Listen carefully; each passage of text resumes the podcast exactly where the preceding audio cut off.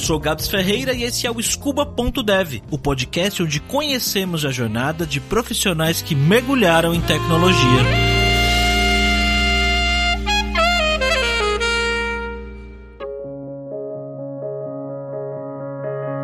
Maria vem de uma família de profissionais de humanas e ela sempre gostou de fazer trabalhos manuais, pintar, bordar e várias outras coisas. Apesar disso, diz ela que sempre foi muito boa em exatas também. E aí, quando chegou a hora de decidir uma faculdade, uma profissão, ela acabou indo mais para lado de humanas. Foi cursar comunicação social. Passou na faculdade, fez o curso, gostou do curso e aí, quando terminou, pensou: vou agora procurar emprego, certo? Eu fiquei um ano, um ano e pouquinho tentando encontrar emprego na área. Nunca encontrei, né? Então eu cheguei a fazer algumas entrevistas, mas eu acho que até eu não passava tanta confiança, sabe? Porque eu não me sentia tão boa naquela área, né? Então eu, eu acho que nas entrevistas eu não ia tão bem, assim, eu não estava muito confiante de que era aquilo que eu queria fazer, entendeu? Mas é difícil, né, escolher uma profissão, ainda mais quando a gente é tão jovem assim. Pelo menos quando eu tinha 17, 18 anos, eu era uma criança, não tinha ideia do que eu tava fazendo. Até hoje, eu não tenho tanta certeza. eu concordo totalmente, assim, eu acho que a gente é muito novo para escolher o que fazer pra vida, né? E ainda mais assim, eu sei que escola particular às vezes tem oficina de profissões, qualquer coisa assim. Na escola pública onde eu estudava não tinha nada disso, então era um universo, assim, mil opções, mil possibilidades e eu perdida ali, assim, sem saber muito bem. Mas eu acho que mesmo em lugar que tem. Eu estudei escola particular, né? O meu ensino médio eu fiz escola particular. E mesmo tendo ideia de algumas coisas assim, é muito diferente do mundo real, do trabalho mesmo, né? A gente não realmente não tem noção da realidade como é o dia a dia mesmo, né? É bem difícil isso. É bem difícil. É, pegou bastante pra mim, né? Tanto é que eu falei que eu fiz vários vestibulares diferentes, para vários cursos, então é realmente muito difícil, né? Você se projetar ali na frente fazendo uma coisa que você não entende muito bem o que é. E, e como é que foi que a computação e programação foi surgir na sua vida? Eu já estava um tempo procurando emprego, né? Na minha área de comunicação social. E aí eu tenho um amigo que trabalha já como desenvolvedor. Ele fez ciências da computação na minha faculdade, então a gente se conheceu naquela ocasião. E aí ele me, me deu essa ideia, assim, a gente estava conversando e ele falou: ah, existem vários cursos assim que são voltados para inserir mulheres no mercado de tecnologia. E eu não, não conhecia nada disso, né? Eu não tava nem, sei lá, começando a pisar nesse universo, não conhecia nada. Aí foi que eu pensei, falei, ah, por que não, né? Tipo, fazer uma tentativa, eu sei que esses cursos têm um processo seletivo daí eu consigo aprender um pouco, ver se é isso. Aí eu resolvi arriscar e acabei passando no, no bootcamp desse. E Maria, que bootcamp foi esse que você passou? Foi na Laboratória. É um bootcamp focado para inserir mulheres no mercado de tecnologia. Ele é ativo no, em alguns países da América Latina, eu sei do Peru, Colômbia, e aí chegou no Brasil um semestre antes de eu entrar, né? Eu entrei na segunda turma. E aí ele é focado em front-end, principalmente, né? Tem algumas coisas de UX e um projetinho, uma introdução a back-end, assim, mas ele é bastante focado em front-end, também tem o lado socioemocional, assim, que é trabalhado. A gente trabalhava em sprints, então tinha algumas coisas já para a gente se acostumar como seria trabalhar numa empresa, assim. E como é que foi esse primeiro contato com programação? Ou você chegou a estudar alguma coisa antes de ir pro bootcamp? Não, eu não cheguei a estudar nada antes. Eu comecei a estudar durante o processo seletivo, né? Que a gente tinha já um curso, assim, bem introdutório para ajudar a gente a fazer os desafios do processo seletivo. Então foi aí que eu comecei. Então era JavaScript, né? E eu comecei a adorar já desde o começo, assim. Aí eu já tava muito na saga de entrar assim, quando, lá para as últimas etapas, assim, do processo seletivo, eu já tava num, num gás, assim, e falei, mano, é isso. e o que, que você curtiu mais de programação nesse início? Eu tinha gostado bastante de front, assim, eu acho que abarcava um pouco dessa coisa criativa minha, eu gostava de, de codar, mas ver na tela também o que eu tava fazendo, de uma forma bonitinha, visual, assim. Isso foi a primeira coisa a me encantar, né? Eu trabalho hoje em dia com back-end, na verdade eu sempre trabalhei com back-end, desde que eu é, entrei no mercado, mas Mas foi a primeira coisa que eu, que eu curti bastante. E eu gostava muito de resolver problemas, né? Então, assim, diferentes formas de resolver o mesmo problema, descobrir funções novas, novas maneiras de, de resolver um, um problema. Então, a gente tinha desafios e a gente apresentava os desafios, diferentes grupos, assim, apresentava e a gente via outras soluções, né? E era, e era muito legal. Eu, eu acho que isso foi o que eu mais gostei, tipo, essa coisa de me desafiar, resolver problemas. Foi bastante legal, assim, foi a primeira coisa que me encantou. E como é que surgiu a sua primeira oportunidade de emprego? Foi durante esse bootcamp. A gente, no final do curso, teve um hackathon de, de dois dias. Nesse hackathon, algumas empresas participavam, né, interessadas em contratação já. E aí, cada uma delas tinha um desafio diferente. Eram cinco empresas. E aí, a gente resolvia esse desafio durante os dois dias. Nem sempre dava para terminar o desafio, mas o importante era no nosso pitch, a gente discutir a solução, explicar como a gente chegou naquela decisão e o que a gente pretendia fazer ainda quando não, não deu tempo de terminar tudo. E aí, a partir disso, as empresas selecionavam as pessoas que elas gostariam de entrevistar. Aí eu fiz algumas entrevistas, numa, era uma sexta-feira, assim, uma entrevista atrás da outra, e no final do dia a gente já começou a receber propostas. E aí foi quando eu, eu fui pro meu primeiro emprego. Então você recebeu mais de uma proposta? Recebi. Eu acho que eu recebi três propostas.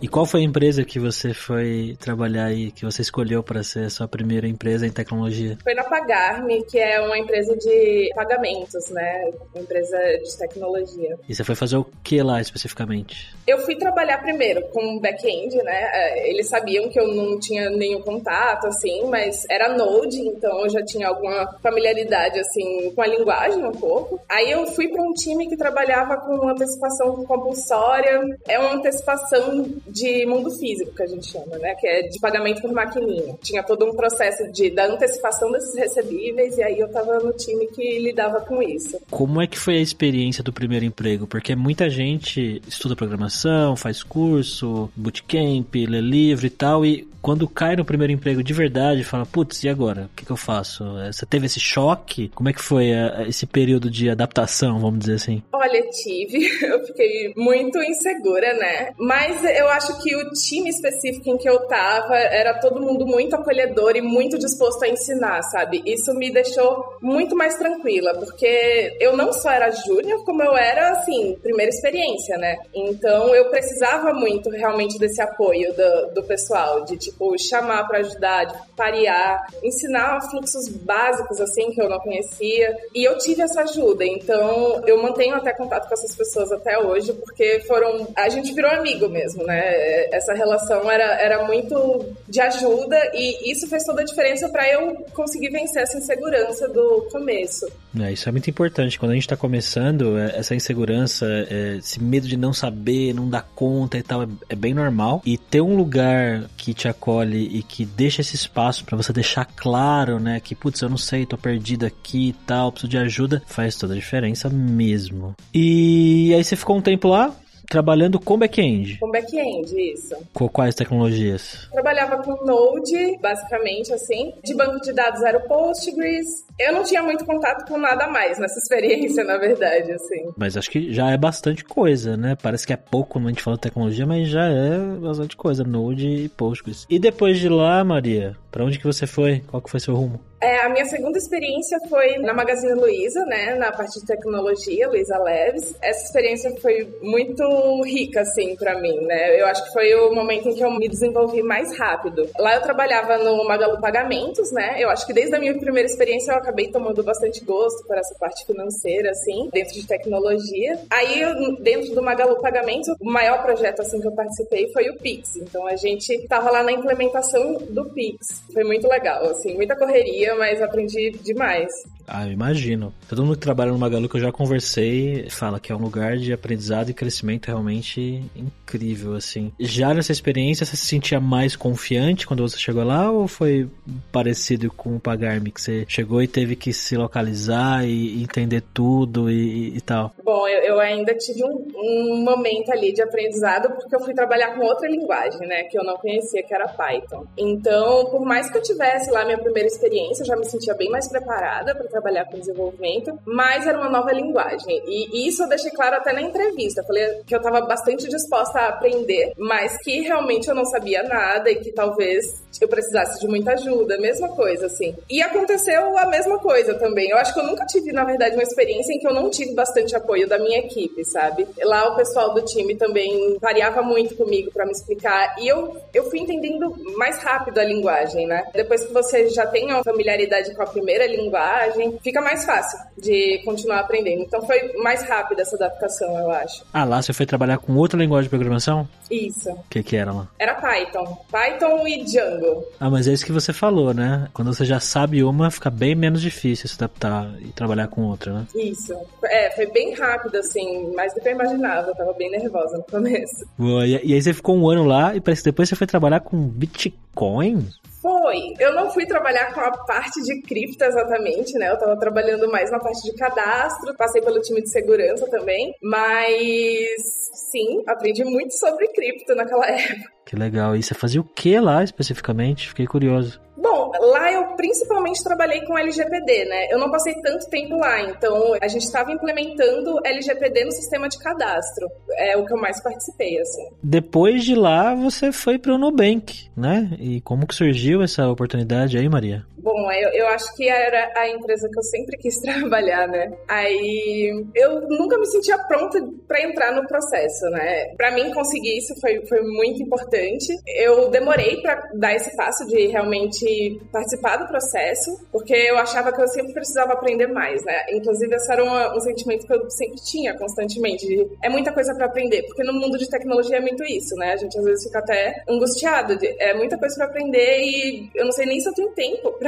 conseguir aprender tudo isso. E por causa dessa sensação eu acabei adiando, mas ano passado, no fim do ano passado, eu acabei participando do Yes Codes, que é o, o programa de contratação de mulheres lá do Nubank. E aí passei. E eu tô trabalhando lá desde novembro, tem sido muito legal. Lá eu tô aprendendo muito também, porque eu tô numa parte mais de DevOps, que eu não conhecia nada. E é isso, eu acho que foi até importante pro meu desenvolvimento, né? Por conta disso. A gente acaba estando num lugar confortável, e eu vi lá uma oportunidade de continuar aprendendo muitas coisas novas no meu dia a dia mesmo, de trabalho.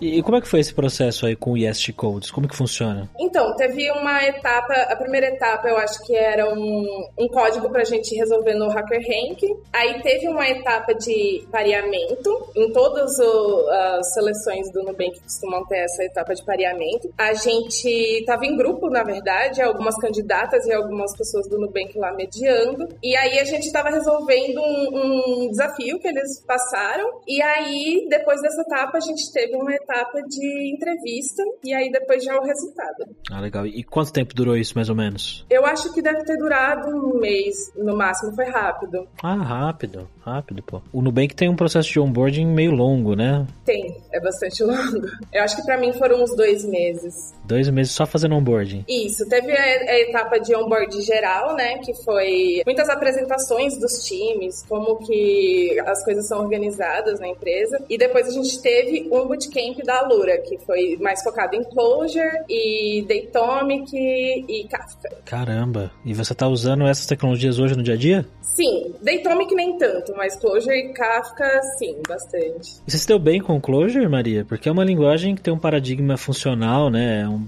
diferente de Python e JavaScript. Como é que foi? Como tá sendo? Eu já tinha alguma noção da linguagem funcional. Eu tenho um amigo que estudava comigo bastante funcional aplicada ao JavaScript, né? Então a gente estava até replicando uma lib que existe de JavaScript chamada Randa, que ela é baseada no paradigma funcional. Então, assim, eu, eu tinha uma noção de como funcionava, já tentava aplicar, mas claro, em nenhuma linguagem funcional, exatamente, né? Até tinha brincado um pouco com Elixir em algum momento. Assim, eu sinto que talvez tenha sido um pouco mais fácil a adaptação por causa desse conhecimento prévio, mesmo que mínimo, mas ainda assim é, é, é diferente, é difícil assim, mas eu acho que, que tem dado certo. Eu tenho gostado bastante. Pelo que você tá falando, você realmente se encontrou em programação, né? Ah, sim. Eu acho que antes mesmo de eu entrar no mercado de trabalho, né, ter o meu primeiro emprego, eu considero que foi a primeira vez que eu senti um dentro de mim que eu estava sendo competente em alguma coisa. Isso é, é verdade. e você acha que de alguma forma a faculdade que você fez lá no passado, as experiências que você teve, eh, influenciam impactam no seu trabalho hoje? Eu acho que eu não sei responder, eu nunca parei pra pensar. eu diria assim rapidamente que não. Eu tenho certeza que alguma coisa deve me ajudar, assim, eu só não, não sei agora.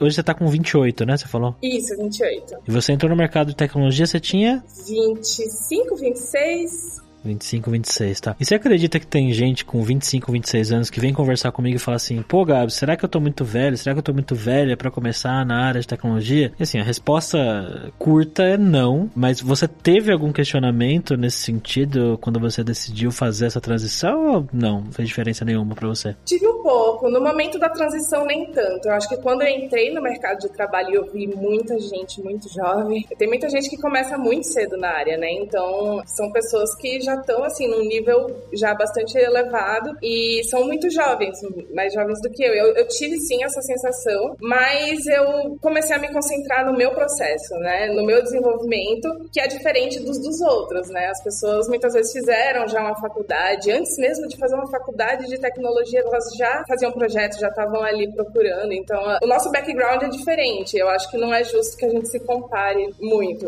Foi assim que eu consegui me acalmar em relação a isso. A gente tem esse negócio às vezes de ficar se comparando com os outros, isso não faz o menor sentido, né? Não, é, e é tão automático às vezes, né? A gente sempre tá querendo se cobrar e se comparar, mas isso não tem tanto sentido. E eu acho que abrir mão desse sentimento, principalmente em tecnologia, que é tão vasto, é tão fácil você, você ficar ansioso com a, a quantidade de coisas, sabe? É muito importante a gente se acalmar e focar no nosso processo, no nosso momento, nosso tempo de aprendizagem, enfim. E se for para se comparar, se comparar com nós mesmos, né? E o que, que você está estudando hoje e como que você se organiza para estudar? Bom, eu tenho estudado ultimamente Kubernetes, algumas ferramentas que a gente usa, sei lá, no nosso dia a dia, Splunk, eu trabalho muito com log monitoramento, Prometheus, são as ferramentas que eu mais tenho estudado. A minha maneira de me organizar tem sido separar uma, uma hora por dia só, sabe? Acaba que no dia a dia eu já vou vendo algumas coisas, aprendendo, e aí essa uma hora por dia é o momento que eu vou estudar alguma coisa, às vezes que eu quero, alguma uma coisa que não necessariamente tem a ver com o trabalho, porque é uma hora que eu vi que não vai afetar meu tempo livre, sabe, meu tempo de descanso. Então é assim que eu tenho feito e tem funcionado. É, para algumas pessoas pode parecer pouco, uma hora, mas eu acho que é mais do que suficiente para quem trabalha oito horas por dia, mesmo porque eu sinto e muitas pessoas também têm esse sentimento e tem até estudos com relação a isso tal, que a constância é muito importante no estudo, né? Você pegar um pouquinho todos todos os dias ali, estudar e repetir, e, e, ao invés de pegar, sei lá, um sábado e ficar oito horas estudando, não é? Você sente isso também? Ah, eu sinto. Até porque se você estuda muitas horas, por exemplo, num sábado, que é um tempo que, sei lá, normalmente é pra você descansar, você desopilar um pouco do trabalho. Eu não sei, no meu caso, eu vi que não funcionava porque eu me sentia muito cansada no final, né? Eu acabava entrando numa outra semana já cansada, e não, não é isso que eu quero. Para mim funcionou melhor esse esquema mesmo de uma horinha, um pouquinho de tempo todo dia e no final de semana descansar realmente e tá bem para uma nova semana de trabalho, uma nova semana de outros desafios e de mais estudos também. Sim, e, e o descanso é importante para trabalhar, né? Para mim, descanso meio que faz parte do trabalho. Se você não descansa, você não vai conseguir trabalhar direito. Exatamente, eu sou totalmente dessa opinião. E que horário você prefere estudar, de manhã ou à noite? Eu estudo de manhã, mas. É, eu prefiro de manhã também. Porque para mim parece que à noite, depois que eu trabalhei, minha cabeça já tá cheia já. Eu não quero pegar nada novo, sabe? Sim, no final do dia minha mente já tá desligando um pouquinho, assim, não dá pra continuar não. E Maria, que dica que você dá para pessoas que estão querendo vir trabalhar com tecnologia e programação, especialmente mulheres? Principalmente mulheres, assim, focar nesses bootcamps, que existem vários, com tecnologias diferentes, alguns são de front-end, alguns são de back-end, alguns focam em uma tecnologia X, outras uma tecnologia Y. Então, de repente, conversar com, com pessoas que já estão no mercado, que possam te guiar um pouco de que curso escolher e conhecer as possibilidades, né? Conhecer as empresas e se dedicar nisso. Eu acho que se é isso que você quer, pelo menos para mim, logo no começo eu fui percebendo que era isso que eu queria. Se você também tem esse sentimento, vai fundo, sabe? Aí não deixe insegurança te atrapalhar, não se compare tanto, né, que a gente falou mais cedo. Foca no seu processo e se dedica. As coisas acontecem. O mercado de tecnologia, ele é enorme, tem muito mais vaga do que profissional disponível. A chance de dar certo é muito grande se você se dedicar, só basta isso.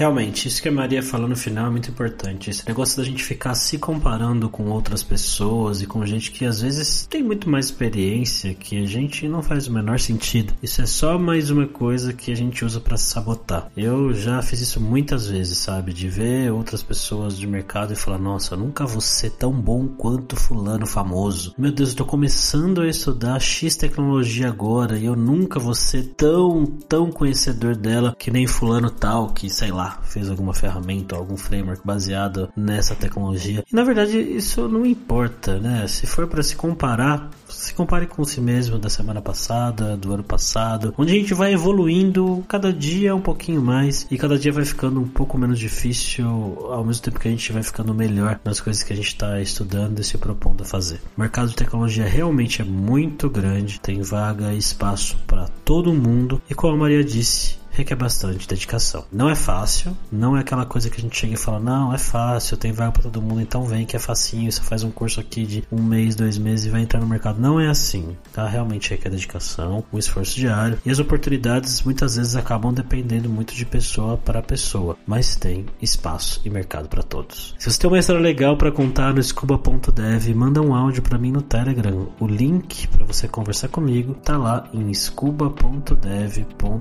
onde onde está esse episódio, beleza? E eu te vejo no próximo Scuba. Tchau, jovem!